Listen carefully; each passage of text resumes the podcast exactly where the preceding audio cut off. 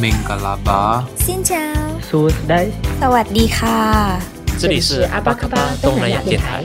我是人在台湾的马来西亚编辑静轩，我是人在美国的台湾编辑向元。我们会在阿巴卡巴东南亚电台和您分享一个重要的东南亚新闻议题，透过闲聊和与来宾的对谈，让你对东南亚又多认识一点。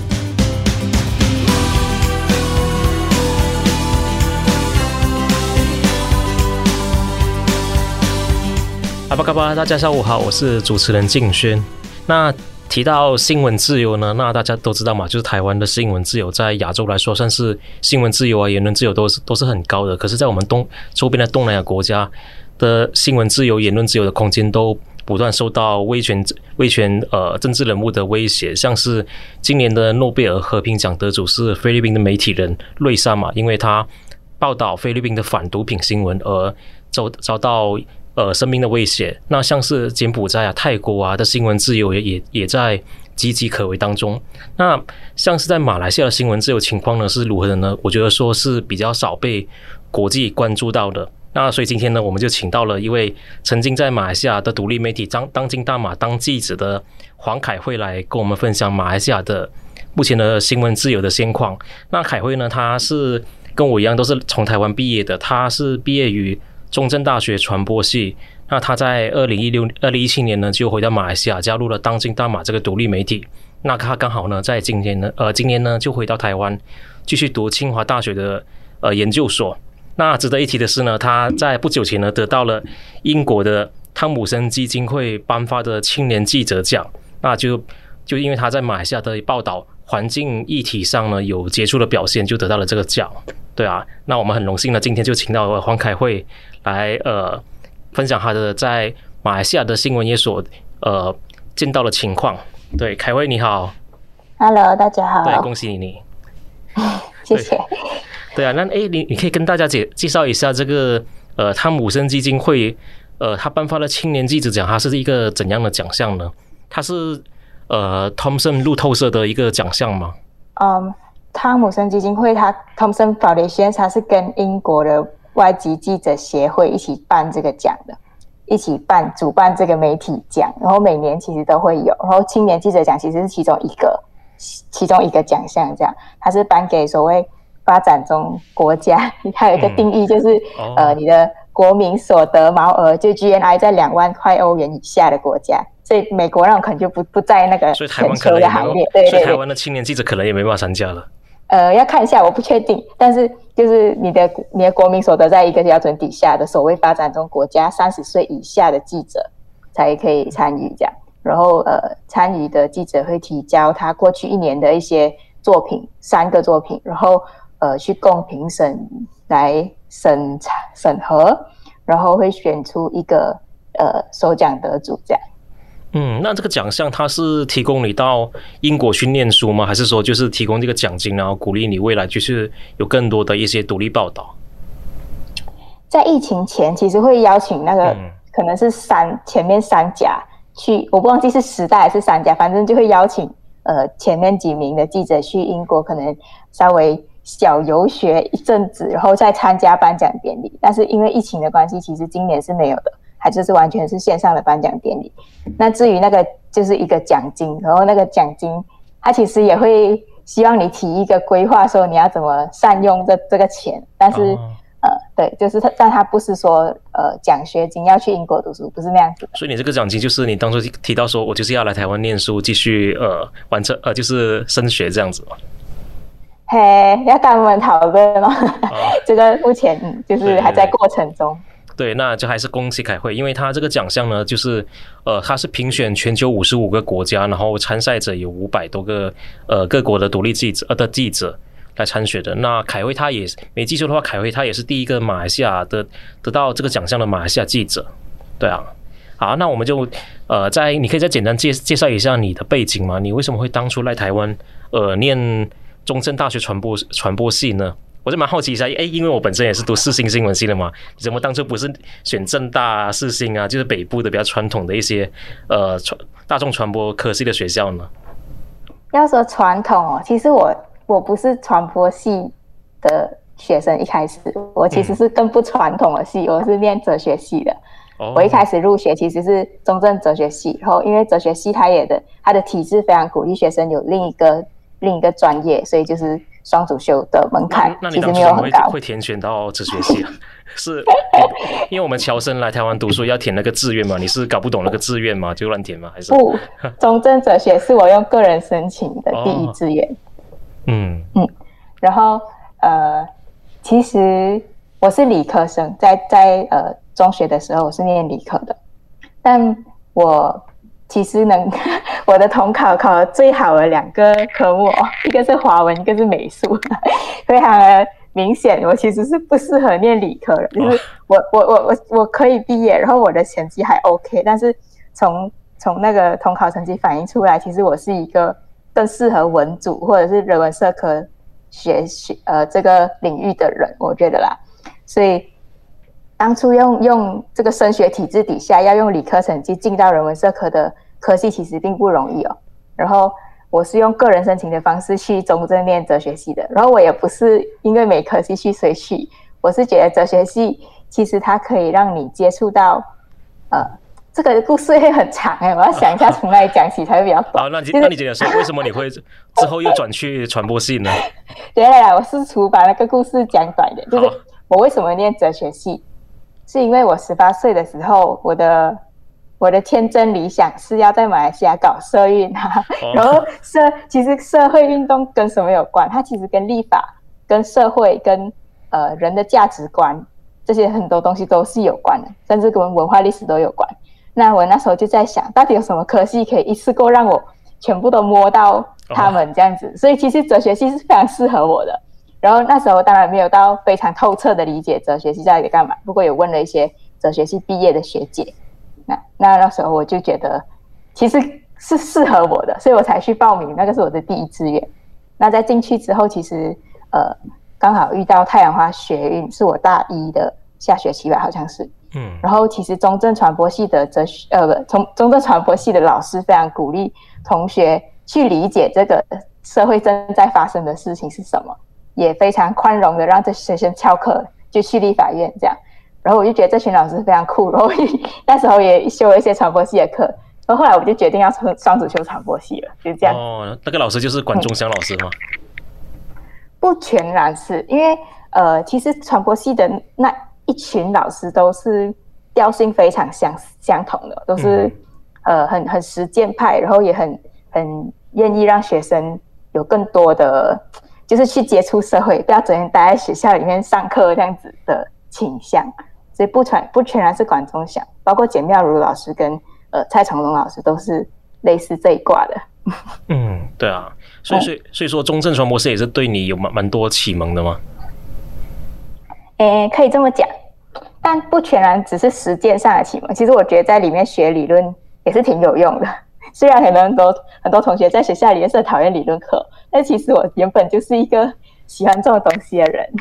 嗯、我喜欢用一个东西去理解那个发生的乱象，它其实可以原来有一套逻辑去理解它这件事情，让我觉得也是很美好。对啊，对啊。好啊，那那你是在二零一七年毕业嘛？那你当初为什么会想你会想要回去马来西亚当记者呢？呃。它是契机多过一个梦想，就是我从来不是一个我梦想要当记者的那种。对啊，因为你本来说你是 activist 嘛，你想要当一个 activist。可是 activist 还是没有得赚钱哦，后来就才恍然大悟这样。然后，所以总要找一点事情养活自己。然后我爸其实挺大我挺多的，所以我我毕业的时候，爸爸已经是六十多岁了。嗯，所以就是应应该要让他退休，所以我就没有要继续念书先，然后就先。呃，找工作养活自己，然后急着找一个工作，也没有到很急。不过我那时候原本想象可以找纪录片相关的工作，或者是如果台湾的公共电视要我，我其实会去这样。但是就是没有这种工作可以找。然后那时候刚好当今大马的中文版开缺，而且他们不介意呃请毕业生，那我就投了履历，然后就就因此有了这样的机会，这样。嗯，所以我觉得还是契机多过理想。对最开始，嗯。对，你是在二零一七年毕业嘛？那你毕业的时候刚好是我在台湾第一次哎，就是我也是刚研究所毕业，然后在台湾当记者。那我自己的观察，我就我说，哎，如果我回马来西亚的话，那我就会经历蛮多事情。所以说我这几年错过蛮多事情，像是马来西亚在你回去之后，二零一八年就发生第一次政党轮替嘛，就经历了两年多，不到两年的一个第一次政政党轮替之后的一个一个岁月。那结果去年呢，又在。呃，再一次变天，就是马来西亚又换政府了。那所以说，这你回去马来西亚这几年的，短短就经过两次政党轮替，那新闻自由的变化，应该的变化的感受应该是蛮大的。所以你是怎么看这几年你回去所见到的马来西亚新闻自由的状况呢？好，我我先梳理一下那个 timeline。我是二零一七年的九月去香港当记者，所以大概是半年左右后，二零一八年的五月，呃，第一次政党轮替，西蒙上台执政。再后来是二零二零年的二月，就是透过政变，而不是选举的一一个政党轮替，是算轮替吗？我不懂，反正就是呃国民政府上台，然后后来经历了两任首相，第一个是穆尤丁，然后到现在的伊斯迈沙布里，然后伊斯迈沙布里是又在我离职后他才上台的，所以我严格来说就是经过了国政、西蒙跟国盟的第一任首相这样子。嗯，那诶，其实我我觉得总的来看，政治人物哦，他上台当政的时候，当当朝的时候，他们逃避问责的手段其实都是差不了多少的，可以这么讲。但是，呃，当然是有一些细微的差别，有一些变化。可能在西蒙执政的时候，有人想要尝试推进一些制度上的改革，那这个改革是在还没有完成之前，西蒙就倒台了，这样很可惜。然后，所以，呃，所以言论自由后来的缩紧，其实也是立。也是根源于西蒙执政的时候，那些改革没有更快的完成，嗯，所以呃，那个游戏规则没有改，所以谁回去当朝当政府的时候，他的呃逃避问责手段其实都来大同小异，就是差不多，就是因为我们的呃出版印刷法令没有废除，那还是可以透过呃报章的那个营业执照那个执照来。批不批准来作为一个威胁的呃手段，然后诶，我们的通讯及多媒体法令，它没有修那个最有问题的二三三条文，那呃，他还是可以用这些来传召记者啊，传召编辑啊，传召异议分子这样，然后诶，之前想要用媒体评议会的一个新的法律来取代这些旧的恶法。那做到一半也也没有做，所以就是我觉得制度面的改革比会比较永续，而那它没有改变，就我们再换几个政府，其实你不管谁进去当政府，他想要逃避问责的时候，他用的方式都是差不多一样。那当然，在西蒙政府的时候，其实呃有一次我们可以重回国国会走廊，就是在因为在国政政府的时候，记者原本是可以在国会走廊呃自由的采访。自由的去堵任何一个议员问他东西哦，然后可是后来记者就被关去地下层的一个一个媒体室里面，你不可以随便出来，那呃你就被管，你就被呃限制在一个地方，不可以随便采访。那西蒙的时期其实有让我们重回国会走廊，但是西蒙政府有一些议题，或者是有一些比如说废死啊、废废除死刑的议题很热的时候，其实。记者很整天想要追着刘伟强，就是已经过世的一位前首相署部长。对，对，那呃，他们后来就也是有他们的手段，他们就围绕一个我们叫他干当，哎，干当的马来文？就是牛棚一下，你养牛的那个棚，他就围绕那个干当，叫记者只能在干当里面采访，可以出来，就是差不多，其实都是差不多，就是用个空间的限制去限缩你的采访权。虽然你可以在国会那一层楼走廊那一层楼，不是在地下层，但是他还是用差不多的方式去限制你哦。嗯嗯，对啊，所以所以所以你是说，在马来西亚第一次政党轮替之后，就虽然说那个感觉上新闻采访自由有放宽了，但是还是政治人物在面对问责这一块，还是 还是有所忌讳的。那去年二月又在政权轮替之后呢，就反而又又采访权又线索更多了。二月之后，其实又有疫情的因素在里面。嗯因为 疫情是一个因素，也可以不是一个因素啦。其实就是呃，他会借疫疫情为由说，呃，国会只开放给十五个特定媒体哦，我来选那十五个是谁？就是只有这十五个媒体可以进来采访，那其他人你们就在家看直播。那呃，就是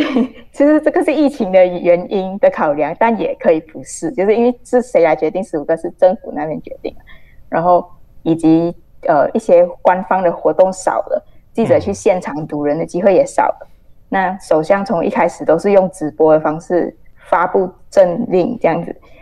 到后来是直接发 PDF 啊，就是连、oh. 连直播都没有开，开直播其实你也问不到他的问题，他只是念稿罢了。然后到后来就连直播都不开，然后就直接发 PDF 跟你讲，呃，到底下过几天的政策是什么这样。所以首相逃避面对记者这件事情也是非常明显，在呃国盟执政，尤其是慕尤丁政府的时候。嗯，对啊。那你这几年在马来西亚的采访经验，你有感受到恐惧吗？就是包括说人身威胁，还是被法律对付的恐惧？因为我们之前没，我们也有报道过，诶，那个呃，当今大马的总编辑严重庆，就是当今大马，就是之前有被马来西亚政府控告说没有去管理在网站上的读者的留言，因为读者留言去呃有读者留言去侮辱政府之类的，所以说要控告呃控告当今大马，就是一种连坐罪。对啊，那最终就是呃，当今大马，有有被有被罚款，对啊。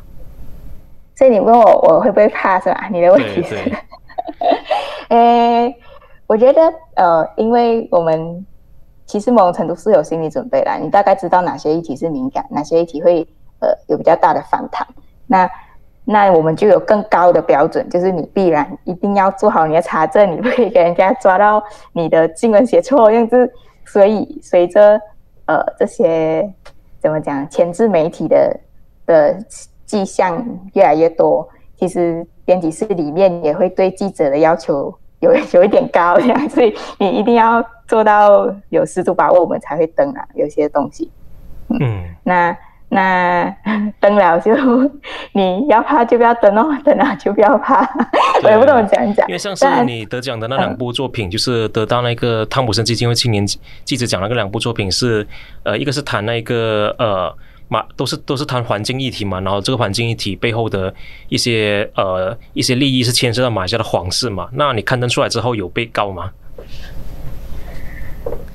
我觉得呃。但是，但是没有。先简单回答，答案是没有。嗯、但是，我觉得有时候，呃，另另一个手段哦，就是他故意冷待那个议题，就是他他反而他用很大的力气反弹，会让那个议题获得更多的关注，是吧？就是假设我登啊这个东西哈，然后我就啊，对，就是所以所以其实有时候我觉得，呃，当权者他也有他应对的方式哦，然后在。冷处理是其中一种，那对他来讲也是安全的，因为假设这事情就就这样子，然后还没有人再提了，这样他不用自己去给你很大的 reaction，造成更多的关注。嗯，有时候我们也会遇到这样的状况，就热度这样就这样就这样的。对，那我自己的观察嘛，嗯嗯嗯，那你自己觉得说，哎，马来西亚的新闻自由的的环境的情况比起？周边的国家是怎样的呢？因为像泰国啊，泰国有皇室嘛，那皇室就就有那个冒犯君主罪嘛。那柬埔寨也是有去逮捕异异议分子、异议记者。那更不用说菲律宾也是。那感觉像马来西亚在这一块好像是要么采取冷处理，要么就是呃就是空就是以法律来起诉而已，没有更多的一些呃人身威胁之类的吗？你是怎么看的？有些事情真的就是你发生了才知道要怎样，就是、嗯、呃。怎样讲啊？我我很难去比较说什么，因为我觉得在马来西亚还是一个什么事情都可以发生的土地。就是虽然大部分的事情，它是一个法治国家，它当然会循正当的程序尝试解决。比如说叫警察传召你啊，啊、看一下有没有什么刑事罪可以控你啊。如果可以控，就进去法庭里面有一个很长的法庭程序来解决这个这个问题嘛。那其实，在纳吉执政的时期，我们也有很多惨案，只是那个惨案的的人不是记者，就是可能是呃，总编、检察官、检察官等等等，就是所以，诶，马来西亚还是一个光怪陆离的，什么事都可以发生的地方，我会这样觉得，所以，所以我不会说它很安全还是什么，但是，呃，它最终还是一个法治国家，我觉得。常常有什么，只要循正当管道还可以制裁还可以解决的，通常也不会至于要到暗杀或者是谋杀，不到那个程度啦。就是，呃，他最终还，我觉得我相信马来西亚还是一个法治的社会这样。哎，那像之前那个当金大马被政府控告的时候，你还在里面嘛？那当时候你们是怎样去面对的呢？其实我觉得大家心里应该都有数哦，可是我好像不可以评论太多，就是就是、哦、呃，就是、啊、你可以跟大家简单介介绍一下这个案子。这个案子就是一个关于法庭的报道，报道底下有读者的留言，读者的留言涉嫌呃侮辱了法庭法官法律的体的系统。然后，当今大马这个媒体机构以及当今大马的主呃总编辑严崇庆就被控藐视法庭，然后最后是当今大马这个机构罪成。那法官的嗯判词有有两种，就是多数派就就判当今大马有罪，少数派的法官就就就坚持我们是 innocent。嗯，然后呃多数派的法官其中一个原因是说当今大马是那个。provide 那个 platform 让这个留言看出去的那个东西，所以我们也有一定的责任这样子。那我觉得一一般人的直觉啊，就是我们在 Facebook 上面讲什么话是我们的言论嘛，不是 Facebook 的言论。对。那真的要呃为呃真的要伤害了谁，或者是呃藐视法庭，应该是由那个言论者本人这样子，而不是由那个平台负责。这个是我们的直觉，但是这个判例就我们的直觉可能相悖的，那可能他很明显的就是针对了谁这样子啊，我不可以讲太多。但是、嗯、好，那那这个判决的话，有对、嗯、目前有对马来西亚媒体业界有什么影响吗？因为据我所知，好像这个判决出来之后呢，当今大马好像有另外在聘请一个专责编辑来去去审核读者的留言。我会觉得。其实技术的变迁在马来西亚立法是赶不上的，所以他只可以用一些其他怪怪的方式制裁一个媒体。那那媒体总是在这个技术变迁里面需要去适应不同的东西，包括新的法律、新的媒介等等等。所以我们后来请的这个人是管专门管留言区的，去把一些可能不太适合的留言移除。可是这个审查本身其实也是值得被再思考的，我觉得。对啊，然后这个东西它应该是一个辩证的，一直一直需要改再改进的，不然它会变成另一种霸权。嗯、就是我们在那里跟读者说，你可以说什么，不可以说什么。其实这些东西都是可以持续讨论、持续精进的这样子。嗯，然后也顺应这制度的。其他媒体有有跟进吗？就是这个法律出来之后，也跟进去进一步去管理留呃读者的留言。坦白说，我不知道，因为我我不知道别的编辑室里面怎么管。然后，但是很很直接，大家都会认为这个提案是针对当今大马，所以所以呢，诶、欸、诶、欸，对，所以其他媒体有没有感受到很受威胁？应该是没有。对，所以说当今大马就是一个当圈子的眼中钉。那你本身在马来西亚采访的过程当中有，有有被呃成为眼中钉的感受吗？就是采访政治人物的时候。呃，你可以不用说，你可以不用说哪个政治人物。没有，国政时期，我们算是唯一比较自由、比较敢写、比较没有政党或者是政商控制的色彩的媒体。那当然，他们比较怕我们，所以他对你很差，对你态度很恶劣。其实我觉得他是因为。他是因为怕你，是吧？因为如果他真的完全不把你当一回事，对对对，他完全不把你当一回事，他也不用把你赶出去，也不用故意的闪躲或者是攻击你，是吧？所以当你获得呃这样的对待的时候，其实也是一个勋章哦。我觉得就是，所以我我是这样解读啊，我没有到很悲情的觉得怎么样，所以当做是一个不错的体验观察的位置，这样。那在西蒙执政的时候，其实也不见得好，就是有特定的政党还会开特定语言的记者会，然后不欢迎非中文媒体去参加。那当今大马很难定位，它是一个三语媒体嘛？你要说我是中文也是可以，你要说我是英文也是可以，所以他就不邀请我们了。我们去了，他还问你说你怎么会来？我们都没有邀请你，为什么你来？这样，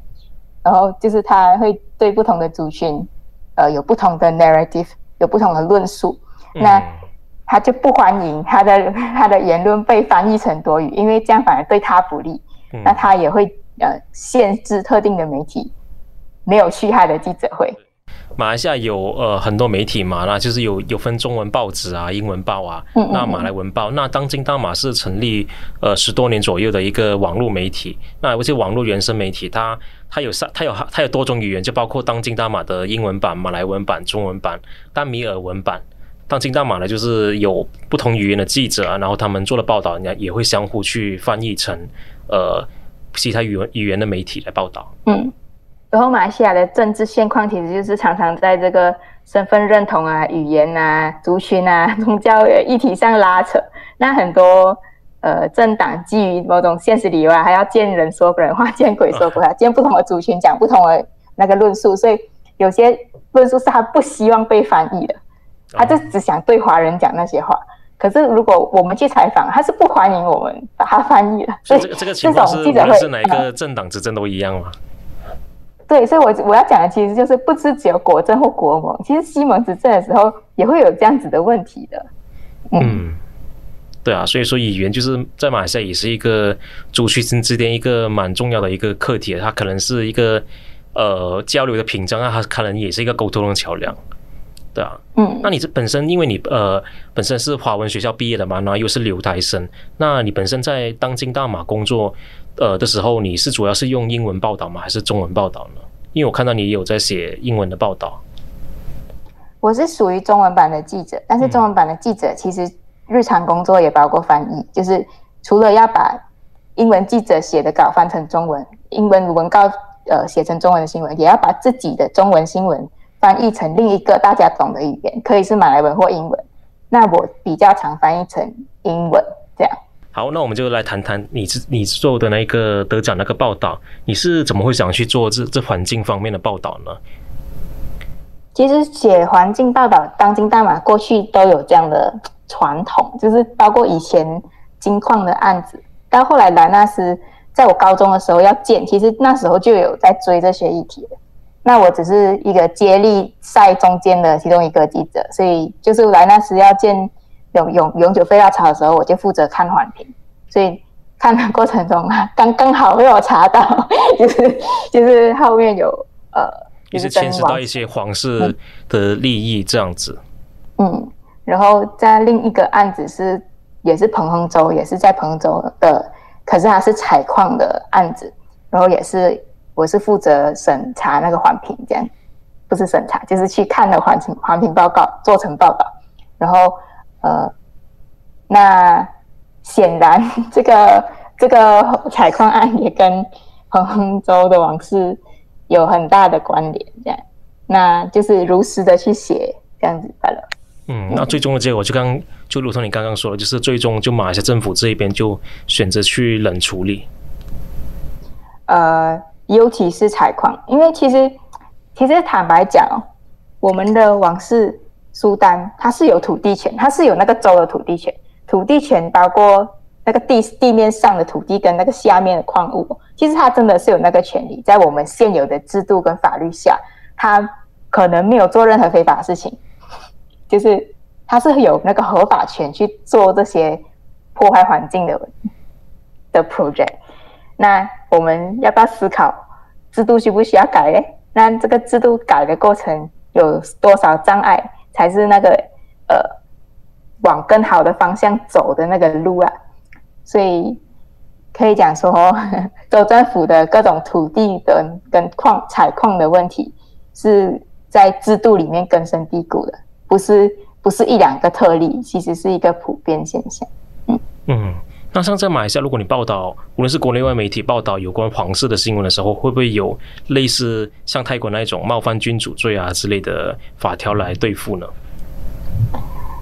像刚才讲哦，就是他可以请警察去查有没有哪一条刑事法可以传召我接受调查，可不可以提控成功？他当然可以做这种循着现有的法律法治系统去制裁一个人的方式。那他要不要做？他对他有没有利？他当然也会去想，也会去考量。这样，嗯嗯，好啊。好，那感谢你的分享。那我，哎，那我想问一下，那你为什么会想要再回来台湾继续去读研究所呢？嗯，我大大学毕业的时候，原本就有想继续念研，然后像我刚刚已经提过，就是我我爸其实有点大我很多，所以我就需要让他赶快退休，我不可以一直念书，让他没有办法退休，那就决定先工作几年，有养活自己，存一点钱，再看怎么样。那呃，后来觉得差不多可以，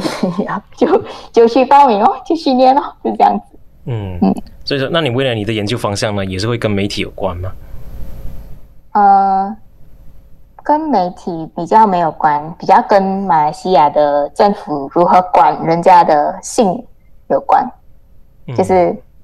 呃有有个字叫性治理啊，就是 sexual policing，就是你怎么样政府怎么样用这个国家机器去管你的私事，就是房间内的或者是你跟谁在一起，你跟谁有性关系这些政策，呃，到底怎么来？他为什么有诱因去做这些这些控制？类似这样的东西，嗯，对，哎，那哎，那我也顺便提一下，那像凯慧呢，他本身呢，在马来西亚呢，也是一个提倡性性平运动的一个参参与者。嗯，呃，可以这样讲啊，我不懂嘞。我大学大学的时候就有参加，呃，在抗议性少数权益的组织，然后后来是执行委员，但后来我又不是啊，我辞职啊，然后所以现在只是一个普通的会员。那在近几年的一些呃法庭的案例，其实有在跟非政府组织比较密切的接触，但也只是其中的一员，当然也不是很核心的人。对对，那像我们关键评论网其实也有报道不少有关近几年马来西亚呃有关一些对性少数遭到呃遭到呃压迫的一些新闻，然后包括对马来西亚政府法律上的对付啊。那以后有机会呢，我们再跟凯慧多聊这这一块的事情。对，那。感谢凯慧的分享。那最后呢，你有什么想要对台呃台湾跟马来西亚的媒体的工作者来来说了吗？对于说呃你的采访心得。呃，我自己在新闻前线工作四年的比较比较大的感受是，大家都不容易啊，这样子你知道吗？就是我可以算是相对幸运的年轻记者，毕业后进到一个比较正派。的独立媒体当记者，所以我需要面对的障碍其实是比很多记者少哦。那我觉得大家都很不容易，是因为呃媒体本身是一个不稳定的产业，很多变动，你要一直顺应这些新的东西去想一个解方。而薪资福利其实也不算很优渥的，就是可能跟你同龄还是全世界媒体工作者都面对的一个问题。对，我就觉得大家都很不容易。然后在不同的科技浪潮下，很多机构也很无奈的要赚点阅啦，然后。在这个过程中，又迷失掉自己的公信力，或者是呃一些本质的维系，这样子第四权的本质这样。然后呃，我觉得光是留在前线这个编辑采访的前线就很不容易，所以我就觉得呃呃，如果还有余力的话，其实我们可以多想想怎么样建构出一个。体制是让年轻人有空间，嗯，年轻的媒体工作者有空间，对，成长的空间，尤其是，嗯，以及我们怎么样在维系的同时，也去打破某种社会大的循环。比如说马来西亚那个大的循环，很显然就是族群的议题啊，不管谁上台，那个 都会被差差不多一样的议题去绕，然后把它拉下来，类似这样一些大的循环，我们怎么媒体怎么样可以去。松动它，突破一些东西，那以及呃，怎么样？我们可能无法很快改变媒体流动率很大的问题，但是我们怎么样？呃，在媒体机构本身有呃很好的定位跟思考，怎么样去积累一些东西，而不会只是在不断的换新鲜的干进来，然后有很大的流动力，可是好像没有真的积累出什么的那种感觉。我不是我啊，我没有特地指明任何的媒体，不过我这是我一个整体的想法，所以我觉得大家留在原地也不容易，但是如果真的有余余力的话，我觉得培养记者的空间是很重要的，因为呃，现在很多媒体为了省下一个成本，会去用特约的的方式去挖一些人来写东西，但是那些人他一定有他的养成的需要。不是所有人一开始就可以写出长篇的专题，但到底谁来负责呃培养的这个过程？谁来提供这个平台，让年轻记者有机会成长？我觉得也是很重要的。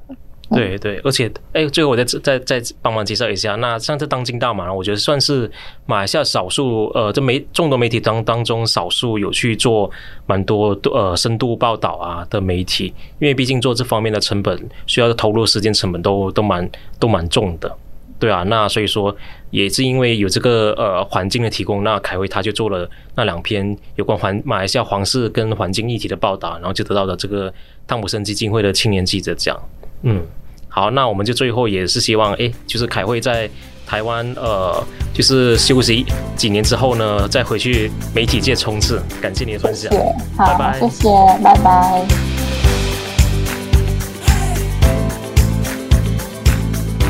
感谢你的收听。如果你喜欢我们的节目，欢迎在 Apple Podcast、Spotify、SoundOn 等平台订阅我们的频道，也欢迎你为我们留言评分。你也可以追踪我们的 IG，透过私讯留言与我们互动，让我们一起把东南亚新闻的 Podcast 节目做得更好。阿巴嘎巴东南亚电台，我们下次空中见。